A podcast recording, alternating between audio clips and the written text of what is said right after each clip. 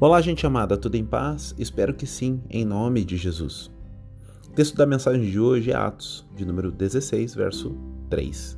Paulo, querendo levá-lo na viagem, circuncidou por causa dos judeus que viviam naquela região, pois todos sabiam que o seu pai era grego.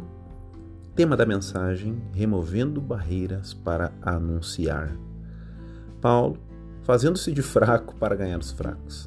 Leia lá em 1 Coríntios 9, 22.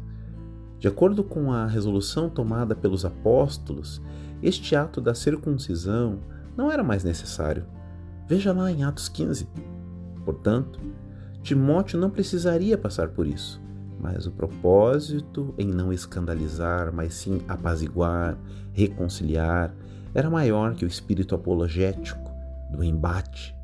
Paulo queria anunciar Cristo o quanto menos poluição houvesse nessa comunicação, melhor.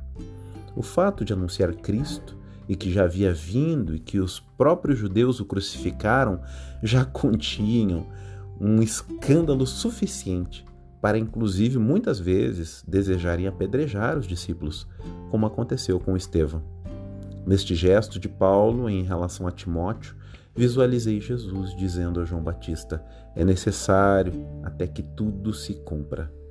A pergunta que fica em nosso coração é o quanto estamos dispostos em abrir mão dos nossos conceitos pessoais, daquilo que talvez até esteja correto, mas que pode ser feito diferente, simplesmente por amor, para não escandalizar, visando ser um vaso limpo, adornado, para melhor glorificar a Deus e traduzi-lo aos seus filhos.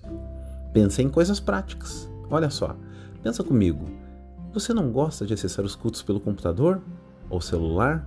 Você não gosta dos tais de PGMs?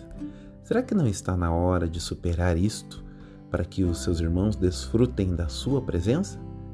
É ouvindo Deus e a sua vontade que o Evangelho chegou à Europa, gente.